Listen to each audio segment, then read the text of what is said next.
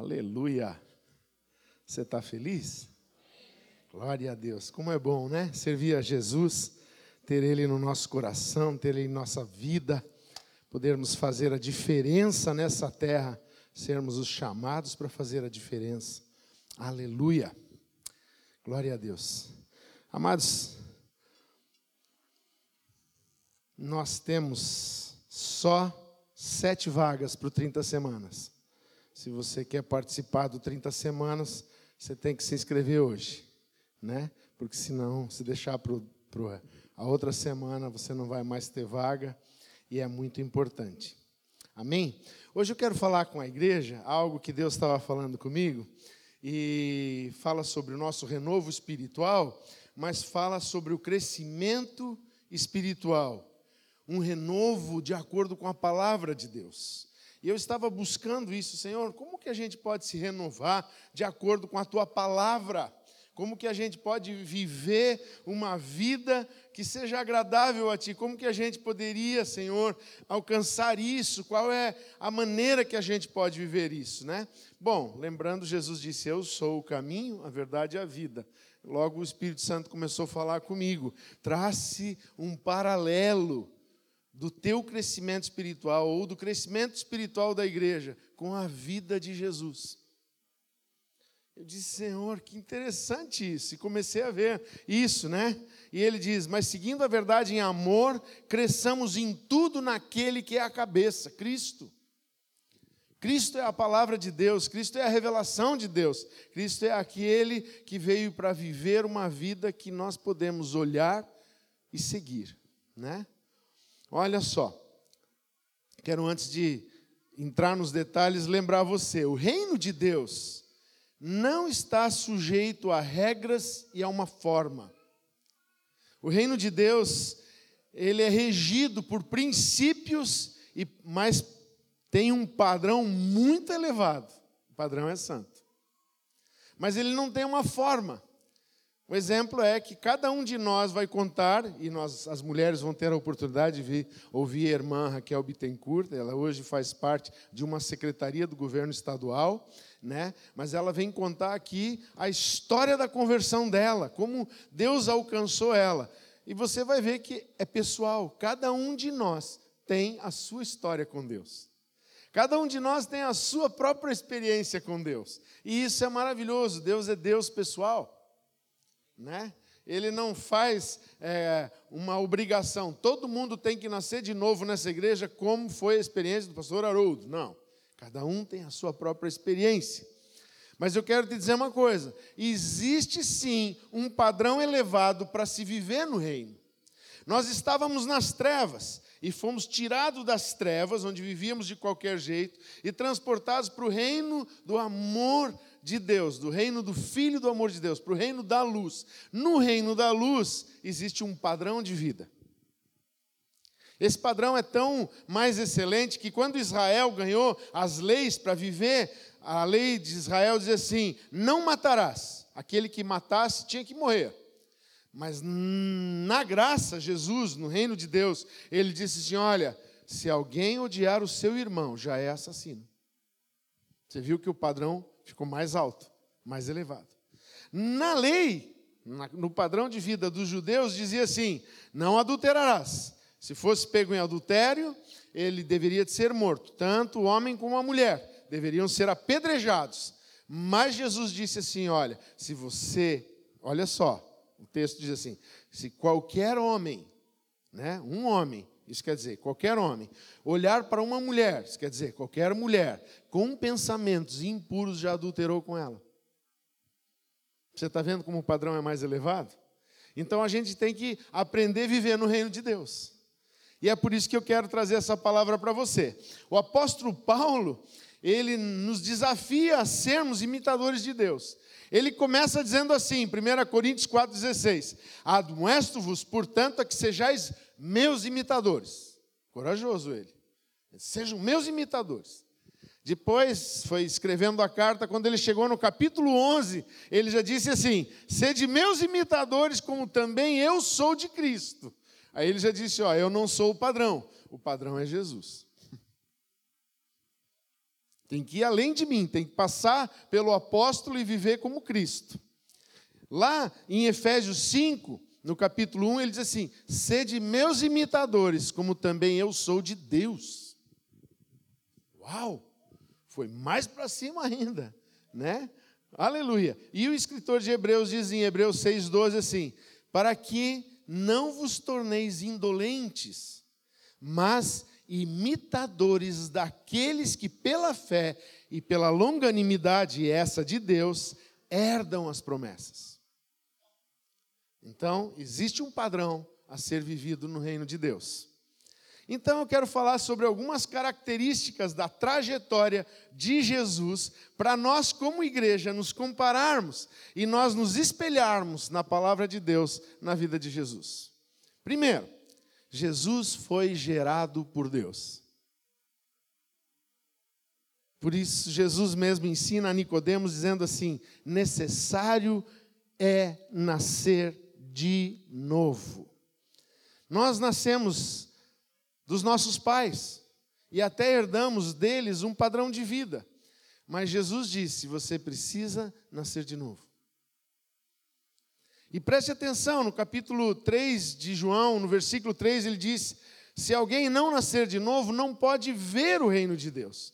Olha, quando o Espírito Santo começa a trabalhar a nossa vida, e ele começa a nos convencer do pecado, da justiça e do juízo, nós começamos a ver quem nós somos.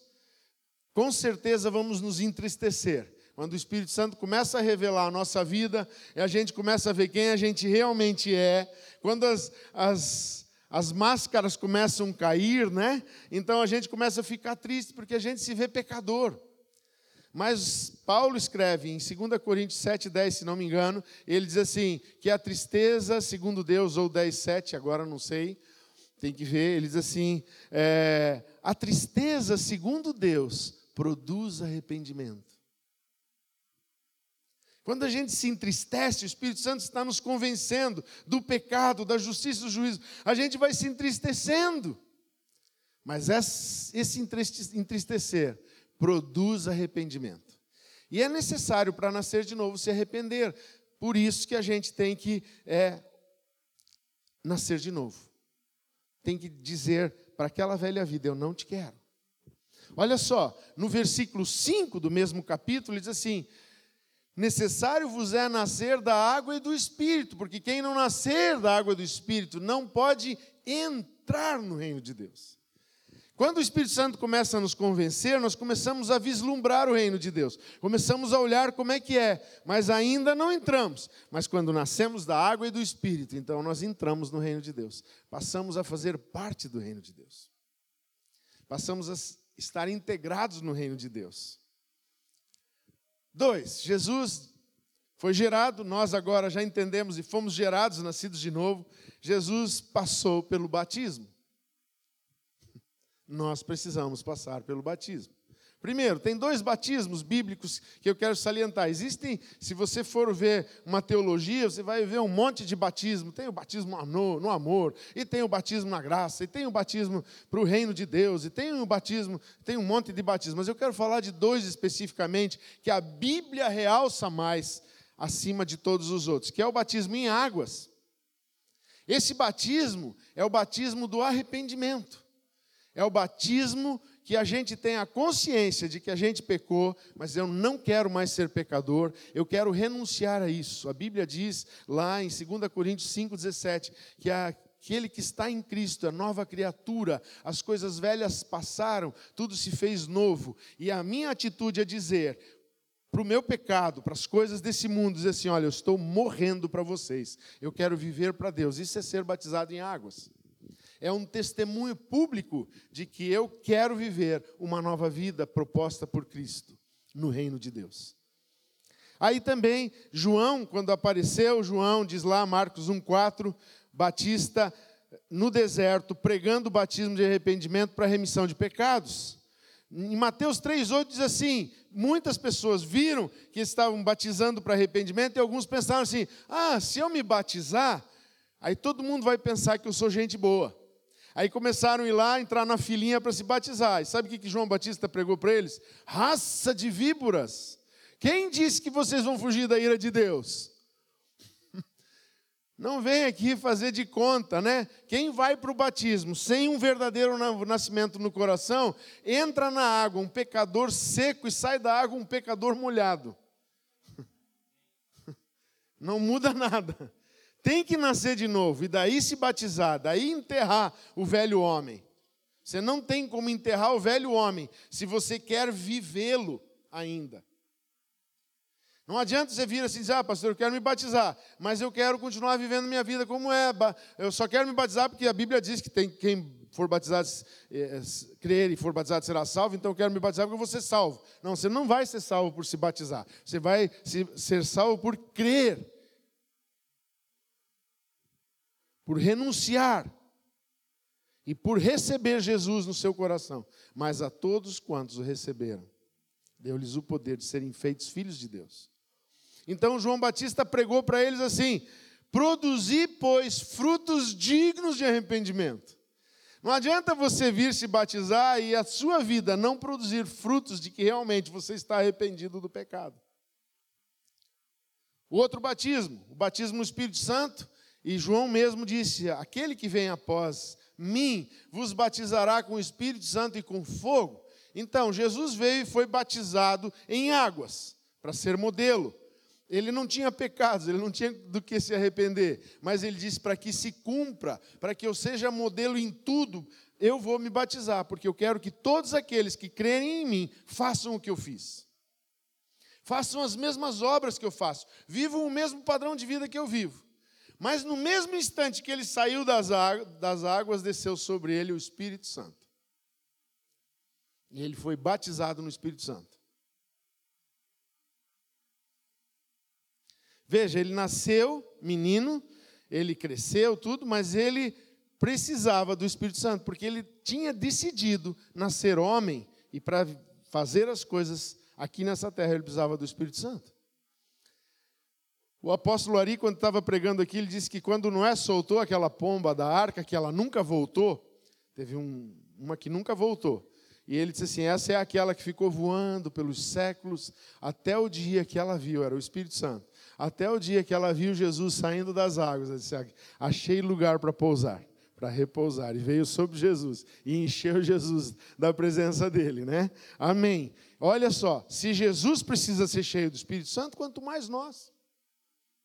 Se Jesus, o Filho de Deus, o perfeito, sem pecados, se batizou, quanto mais nós. Se Jesus queria o Espírito Santo para ser guiado pelo Espírito Santo, quanto mais nós.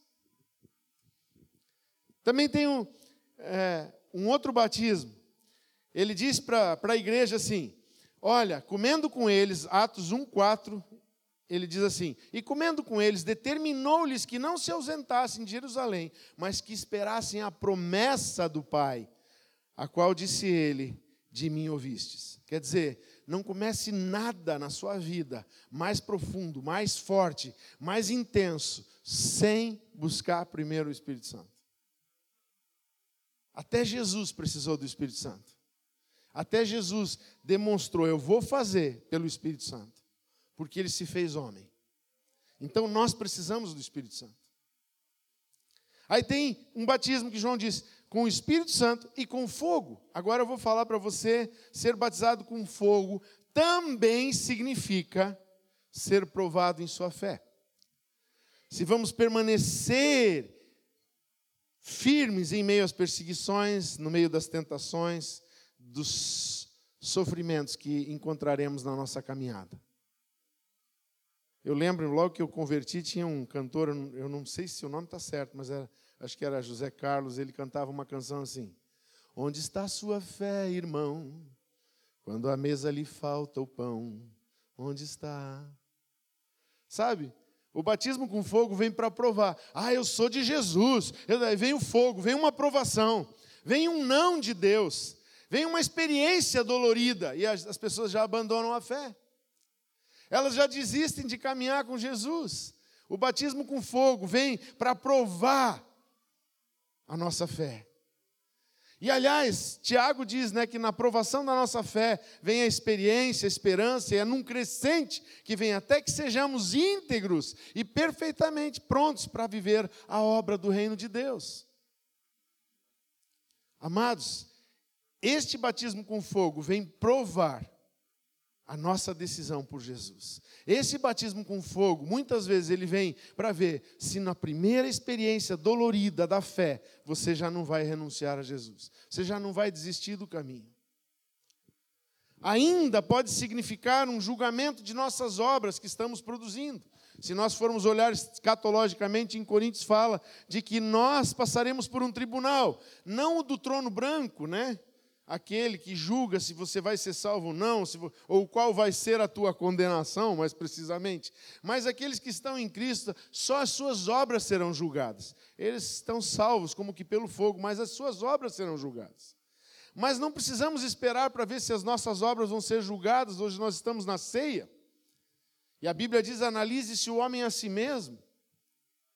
Então hoje é dia de nós fazermos um auto-julgamento das nossas obras se o que nós estamos vivendo está edificando a igreja, se o que eu falo edifica, se o que eu vivo contribui para a unidade dos irmãos, se o que eu estou vivendo influencia para o certo e para o verdadeiro, se eu produzo unidade com a minha vida, se eu gero comunhão com a minha vida, ou se eu sou igual o Sambalate, Sambalate e Tobias, né? Que fica em impedindo a edificação, fica tentando atrapalhar a obra de Deus, fica questionando tudo o que acontece de, e querendo fazer do seu jeito. Né? Se eu estou criando confusão entre os irmãos, olha, aquele um que fala de um, aí visita o outro, diz: Ó, oh, aquele irmão falou. Aí aquele irmão nem falou, mas ele queria que aquele irmão tivesse falado. Para aquele irmão, ele disse: Foi o irmão que falou. E assim vai causando encrencas, tribulações entre os irmãos. Você pode saber que obras você está produzindo. Analise se o homem é a si mesmo. Se o que você está fazendo está realmente influenciando os irmãos para o certo, para o errado, ou para a mentira e para o engano e para o erro, para o falso. Olha só, foi nessa fase, quando Jesus batizou nas águas e foi cheio do Espírito Santo, que ele começou realmente seu ministério. Foi o momento que ele começou o ministério. Ele não começou o ministério antes de ser batizado nas águas e de ser cheio do Espírito Santo. Foi nessa fase que ele começou a viver os sinais e prodígios. Foi quando ele saiu das águas que ele foi para a sinagoga de, de Nazaré e leu: O Espírito de Deus está sobre mim. Foi logo depois disso que ele foi para uma festa em Caná, na Galiléia, e transformou água em vinho. E ali começaram os milagres de Jesus. Mas eu quero chamar a atenção para você de algo muito importante que a gente precisa viver nessa fase de crescimento. Logo que Jesus saiu da água e foi cheio do Espírito Santo, ele descobriu que no reino de Deus a gente tem que viver com jejum e oração. Porque antes, quando ele andava ainda segundo a vontade dele, ele fez algumas coisas. Ele viveu certo, ele não pecou, ele cumpriu todos os propósitos. A Bíblia diz que ele nunca pecou. Mas só depois que ele foi cheio do Espírito Santo é que ele teve a coragem de encarar o diabo no deserto. Ele jejuou lá. Ele buscou em oração. Se a gente quer ter vitória na nossa vida espiritual, nós precisamos aprender com Jesus a viver em jejum e oração. Nós precisamos aprender a combater o bom combate que destrói a nossa natureza incrédula. Nós precisamos crescer como Jesus cresceu, seguindo o modelo de Jesus. Presta atenção, o mesmo Espírito que estava sobre Jesus está hoje sobre a igreja. Precisamos reconhecer o senhorio do Espírito Santo. Terceiro, guiado pelo Espírito Santo, Jesus entrou em um processo de fortalecimento de sua identidade. A ida para o deserto não foi só assim, vamos fazer um teste lá, uma prova do psicotécnico espiritual. Não, ele foi lá, porque lá ele foi provado na sua identidade. A primeira frase que o diabo disse para ele foi: Se tu és o filho de Deus. Ele sabia quem ele era. Ele sabia que ele era o filho de Deus. Ele sabia que, como filho de Deus, ele não podia entrar na armadilha de Satanás. Lembra? Revestir de toda a armadura de Deus, da coraça da justiça. A justiça não é nossa, não é os nossos atos de justiça, mas a justiça que Jesus fez na cruz por nós. Tem que estar revestindo a gente. O cinturão da verdade não é a nossa verdade ou o que eu falo, mas é Jesus, Ele é o caminho, a verdade e a vida. É essa verdade que tem que estar cingindo nossos lombos, porque a armadura é de Deus, não é a nossa armadura, é a armadura de Deus. Devemos nos revestir da armadura que Deus providenciou para nós. Salvação, foi Ele que providenciou, é um capacete. Mas veio de Deus, não é você que fez salvação, foi Jesus que fez a tua salvação. O evangelho da paz não é o teu jeito de ver, mas é o, o que Jesus fez. Veio de Deus, é Jesus que fez. A espada do Espírito é a palavra, Jesus é a palavra. Ele é o nosso escudo. Ele é tudo, é estar revestido dele para resistir ao diabo e no final de tudo permanecer inabalável. Assim como ele foi para o deserto e resistiu o diabo, e o diabo teve que fugir dele. Se nós nos posicionarmos em Cristo, o diabo pode vir te tentar, mas ele vai ter que fugir de você. Veja, presta atenção. A Bíblia diz que nós devemos resistir ao diabo. Deus te deu autorização para, se o diabo vir conversar contigo, vir te tentar, vir falar alguma coisa para você, você fique firme, se posicione contra ele na palavra, e ele vai fugir de você. Mas quando Jesus fala de tentação, ele diz que a gente é que deve de fugir dela, porque a tentação não vem do diabo, não vem nem de Deus, a tentação vem do nosso próprio coração quando a cobiça enche o nosso coração e tenta nos seduzir e tenta nos atrair, então nós temos que dizer para o nosso coração: chega. Não é por aí. Não quero continuar esse pensamento. Não quero continuar nesse lugar. Não quero permanecer nesse meio. Não quero ficar onde o pecado vai brotando dentro de mim e gerando um desejo de praticá-lo. Eu vou fugir desse lugar. Compreendeu isso?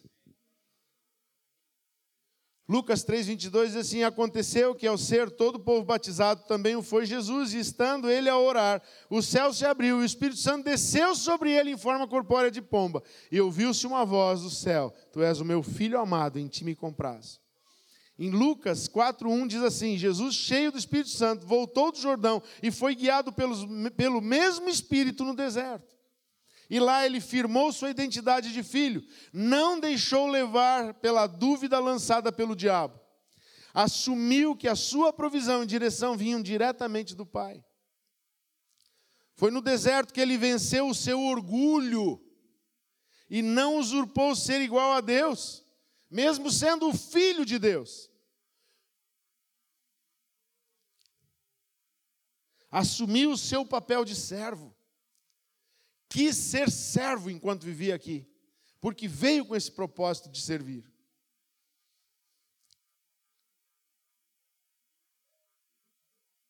Filipenses 2, 6 e 7 diz assim: Pois ele, subsistindo em forma de Deus, não julgou como usurpação o ser igual a Deus. Antes, a si mesmo se esvaziou, assumindo a forma de servo, tornando-se semelhante a semelhança de homens e reconhecido em figura humana. Ele disse: Eu sou limitado, eu aceito viver esse limitado, porque é como homem que eu vencerei o pecado, o inferno, Satanás. Ele sabia, o diabo estava tentando ele, dizendo: Me adora. Ele disse: Não, não, não preciso te adorar. Eu vou te vencer, mas de acordo com o propósito do Pai. Eu vou ter tudo isso que você está me mostrando. Isso tudo é meu, na verdade. O homem entregou para você, mas o céu e a terra e toda a sua plenitude, diz a palavra de Deus, pertence a Deus. Eu vim aqui para resgatar o que é nosso, que o homem devia ser mordomo e o homem entregou para você. Eu não preciso te adorar, somente a Deus devemos adorar. Ele estava ali confirmando a sua identidade e o seu destino. Ó, oh, 30 semanas tem esse propósito. É trabalhar a nossa identidade e o nosso chamado, o nosso destino. É muito importante a gente saber, assim como Cristo, ele sabia para que veio. Ninguém demoveu ele, nenhuma tentação, nem as riquezas desse mundo demoveram ele de um propósito que ele tinha. Ele sabia, é assim, é vivendo esse propósito que eu vou ter todas estas coisas, tudo isso é meu. E olha só, manteve-se como servo para cumprir mesmo o seu destino. Lá na cruz, Colossenses 2,15 diz assim: E despojando os principados e as potestades, publicamente os expôs ao desprezo, triunfando deles na cruz. Jesus venceu. Aleluia. Ele foi, ele foi até lá no inferno e venceu todas as coisas. Ele derrotou o diabo. Ele tirou as chaves da mão do diabo, da morte e do inferno. Ele derrotou lá para nós o pecado, a morte, o inferno, o mundo e o diabo. Ele nos fez mais que vencedores.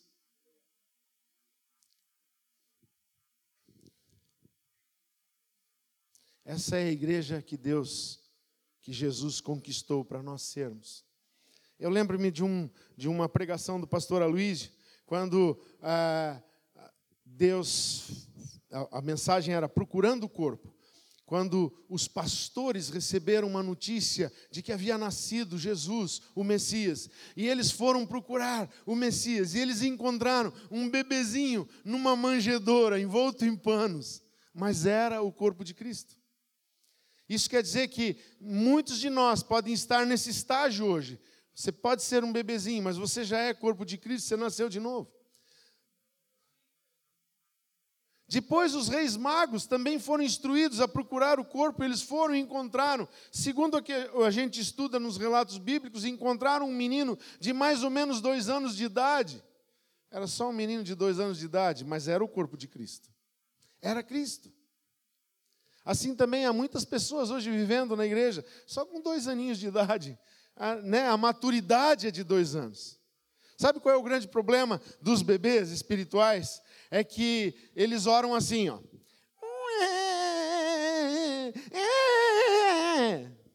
E Deus responde. Dá uma madeira para eles. Troca a fralda. Balança no colo. Não, neném. Espiritualmente é isso que acontece. Só que ele pensa: nossa, como eu sou espiritual, o pastor lá está orando há anos para comprarem esse templo aí, e eu faço qualquer oração, e Deus já me responde.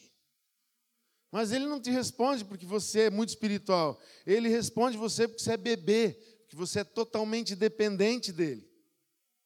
Não confunda isso. Ele está te respondendo porque se ele não responder você, você morre. Você é só um bebezinho, ele é obrigado a te dar. Porque Ele te ama, Ele te dá. Mas não é porque você é o cara espiritual, é porque você é bebezinho. Imagine, eles encontraram Jesus com dois anos. Um menino, chegaram lá, oi, tudo bem? Esse aqui é o rei, o rei dos reis. Jesus olhou para eles. Mãe, é, tem três homens esquisitos aqui. Mas ele era Jesus. Com 12 anos de idade, foram para uma festa lá em Jerusalém. E quando voltaram para casa, esqueceram de Jesus. Depois foram procurar Jesus. E encontraram Jesus com 12 anos de idade. E Jesus estava lá no templo, discutindo com os doutores da lei e ensinando eles a respeito de coisas que eles estudavam, estudavam, estudavam. Aquele menino de 12 anos estava ensinando eles, cheio de sabedoria. Isso é adolescência espiritual. Está cheio de crente na adolescência espiritual. Sabe o que, que acontece na adolescência? A gente já sabe muitas coisas, mas a gente não sabe tudo. E daí, como ele sabe muita coisa, é bem a idade. Não é assim em casa, pais? A idade da rebeldiazinha. Agora eu sei, porque eu acho que deve ser feito assim. Eu não concordo, eu vou fazer outra coisa. Ah, eu não vou viajar com vocês. Ah, eu vou, sabe, é a idade. Não estou dizendo que Jesus era assim, mas ali está um menino que estava mais preocupado em conversar sobre algumas coisas e esqueceu que ele tinha responsabilidades com a família, porque ele era só um menino de 12 anos. E quando os pais voltaram e encontraram ele lá, eles perguntaram: oh, Nós estamos procurando você. Ele disse: Eu estou cuidando dos negócios do meu pai celestial. Estou cuidando dos negócios do meu pai. Só que daí José, o pai que foi escolhido para cuidar dele aqui na terra, disse: Tá bom, filho, legal, você realmente é maravilhoso, mas vamos para casa. E sabe o que Jesus fez? Foi com eles. Amados, tem a hora em que você até sabe muita coisa, mas não esqueça que você tem que obedecer quem é a autoridade sobre a sua vida. Não se soberbeça, ah, eu já sei. E olha que adolescente sabe coisa, você quer aprender alguma coisa sobre smartphone, dá o smartphone para ele, ele te ensina tudo que tem no teu smartphone. Nem você sabe tantos recursos que tem lá, eles sabem. Ele abre lugares do teu telefone, do teu tablet e das coisas do computador que você nem imagina que pode abrir. Por isso, pai, cuida muito bem do que teu filho está vendo, porque ele consegue esconder e camuflar muito bem. Teu, ele usa o teu telefone e ainda disfarça lá e você nunca desconfia que ele fez aquilo. Presta atenção. Mas existe o crente espiritual. Ele já acha que ele é muito grandes coisas, mas ele só é um menino de 12 anos é só adolescência espiritual. Nós precisamos continuar crescendo. Jesus é o nosso modelo. Mas um dia Jesus cresceu. E com 30 anos de idade ele foi para o Jordão. E lá no Jordão ele se batizou. O Espírito encheu. Ele foi para o deserto, venceu o diabo. Voltou para Nazaré, abriu o livro de Isaías e disse: O Espírito de Deus está sobre mim. Foi para Caná, fez água em vinho, curou a sogra do Pedro limpou os leprosos, deu vista aos cegos, ressuscitou mortos. Olha, esse é um padrão. Olha só o que a Bíblia diz. Lá em Efésios 4, 13 e 14 diz assim: Até que todos cheguemos à unidade da fé e do pleno conhecimento do Filho de Deus, à perfeita varonilidade Agora, como igreja, nós chegamos na situação de pessoas de uma igreja madura. O que, uma igreja madura faz? Né? A medida da estatura da plenitude de Cristo é Cristo preparado, cheio do Espírito Santo, vivendo o padrão que Deus deu para ele, para que ele veio, porque o que ele estava levando para as pessoas da parte de Deus quando ele estava maduro, na estatura perfeita, para que não mais sejamos como meninos. Essa é a igreja que Jesus está esperando para os dias de hoje. A igreja que cura enfermos, que ressuscita mortos. A igreja que transforma água em vinho. A igreja que transforma lares, a igreja que transforma o caído em um homem levantado, o escravo em um livre a igreja que ora e que vê as mudanças acontecerem na sua nação. Glória a Deus, estamos experimentando isso. Mas Deus quer que essa estatura de varonilidade perfeita seja estabelecida em nossas vidas, amados. Lembre, você não vai conseguir isso sem jejum e oração. Lembro-me daquela ocasião em que chegou aquele pai com aquele seu filho que tinha ataques e caía ora no fogo, ora na água, e disse: Olha, eu pedi para os teus discípulos, mas eles não puderam fazer nada. E Jesus disse: Então espero que essa frase não seja para nós hoje. Até quando vou suportar vocês, geração incrédula e perversa? Nós não podemos permanecer assim, nós temos que crescer, nós temos que chegar na estatura de Cristo. Se fosse impossível, não estaria escrito que era para isso que o Espírito Santo veio sobre a igreja, trazendo uns para apóstolos, outros para profetas, outros para evangelistas, outros para pastores, outros para doutores e mestres, com vistas no aperfeiçoamento dos santos. Essa é a igreja que Jesus deseja que sejamos. Essa é a igreja que, se nós nos compararmos com o crescimento de Jesus, com o desenvolvimento de Jesus, é a igreja que o Espírito Santo quer para os dias de hoje. Era a igreja que ele conseguiu fazer em Atos. Olha só, aquele Pedro, Jesus disse para Cefas, né? O nome dele era Cefas. Tu és uma pedra no meu sapato. Essa é a minha versão, né?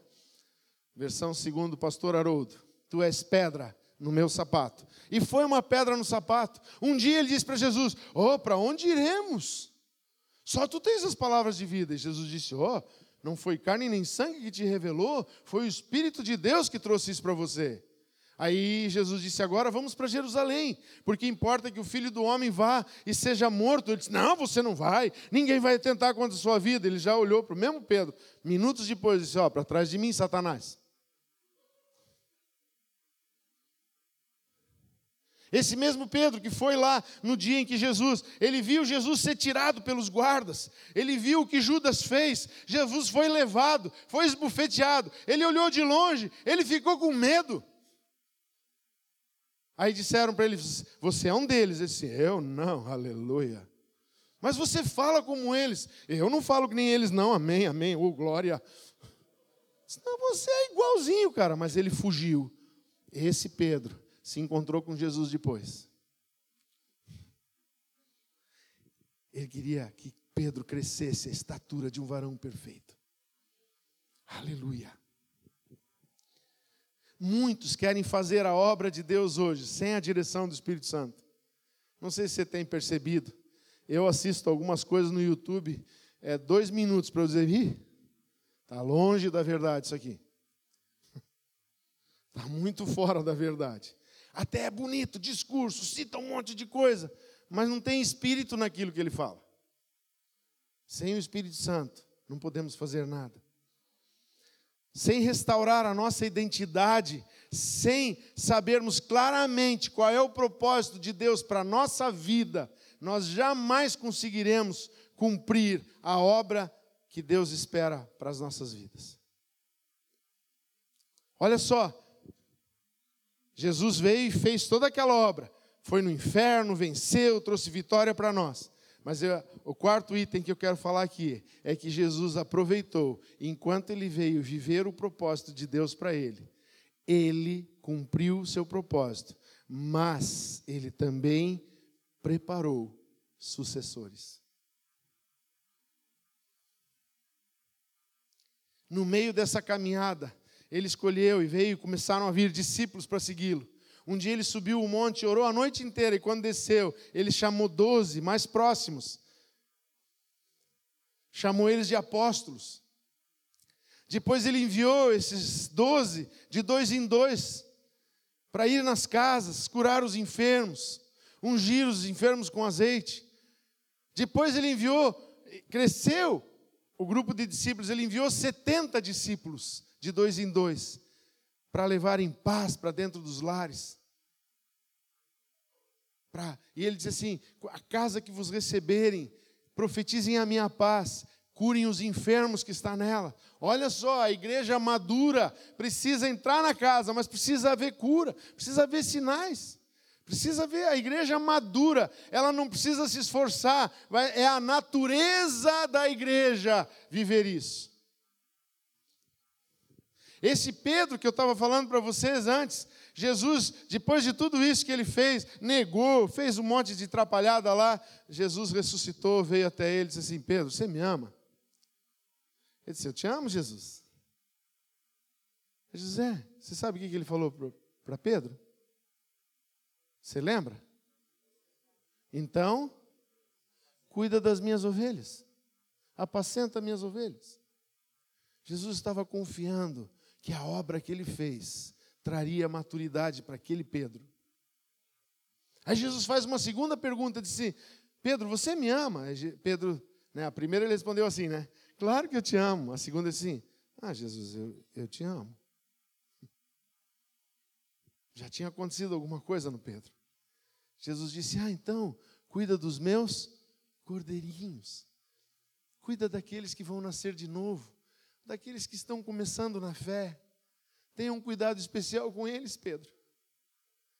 De repente, Jesus vira para o Pedro e diz assim: Pedro, tu me amas? Aí o Pedro não, não tinha mais como responder, disse: Ah, Jesus, tu sabe que tipo de amor que eu tenho por você. Você sabe que não é aquilo tudo, que é um amor assim, um pouco superficial ainda. Ainda não consigo te amar como você amou. Ainda não consegui entender esse negócio de dar a vida, Senhor. Mas Jesus disse para ele: Pedro, cuida das minhas ovelhas, Pedro.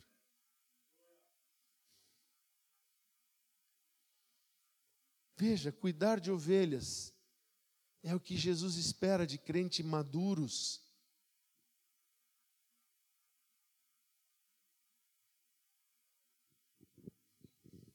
Jesus foi treinando eles, foi preparando eles. Esse Pedro obedeceu a ordem, ele disse: Não se ausentem de Jerusalém até descer sobre vocês o Espírito Santo. Ele, ele cumpriu isso, ele foi lá. Quando Jesus falou isso, diz lá em 2 Coríntios, ou 1 Coríntios, não me lembro agora, que eram mais ou menos 500 irmãos. No dia de Pentecostes, 380 tinham ido embora, só tinha mais ou menos 120. Mas o Espírito Santo desceu. Quem levantou? Pedro. Agora Pedro estava crescendo, estava maduro. Agora Pedro estava vivendo o padrão da varonilidade perfeita. Sabe o que acontecia? As pessoas levavam os seus enfermos, os seus doentes, para botar na rua onde Pedro ia passar, e a sombra de Pedro se projetava sobre eles, e as pessoas ficavam curadas. Pedro atingiu a maturidade. Veja, não é a perfeição, é a maturidade. Quem lembra do seminário do Drummond aqui vai saber a diferença entre perfeição e maturidade. Deus quer que eu e você cresçamos para ser essa igreja, essa igreja que atravessa essas portas, que cura enfermos, que prega a palavra, que é testemunha viva. Quando quando veio o batismo do Espírito Santo, que eu falei antes ali, muitos, né, não quero entrar em detalhes teológicos. Muitas pessoas ficam discutindo, ai, tem que falar línguas, não tem que falar línguas. Se for olharmos para Joel, ele diz: sonharão e profetizarão, terão sonhos e terão visões. Em Pentecostes, oravam em línguas e profetizavam. Mas uma coisa Jesus disse: acima destes sinais que vão confortar vocês e que vão dar para vocês uma certeza de que houve um mover do Espírito no meio de vocês, vocês vão ser minhas testemunhas. Você quer saber o nível de, de Espírito Santo que você tem? É a tua coragem de se expor lá fora e assumir que você é de Jesus. Quantas pessoas sabem que você é crente? Para quantas pessoas você testemunha a tua fé? Jesus, com esse trabalho que ele fez, ele foi trabalhando a identidade do Pedro, produziu um destino para o Pedro. É o que Jesus quer trabalhar na minha e na sua vida, uma identidade. Nós somos filhos amados do Pai. E ele nos chamou para pregarmos o Evangelho a toda criatura para fazermos discípulos em todas as nações, para batizá-los e ensiná-los a viver essa vida do reino de Deus, para que todos alcancemos juntos a estatura de um varão perfeito.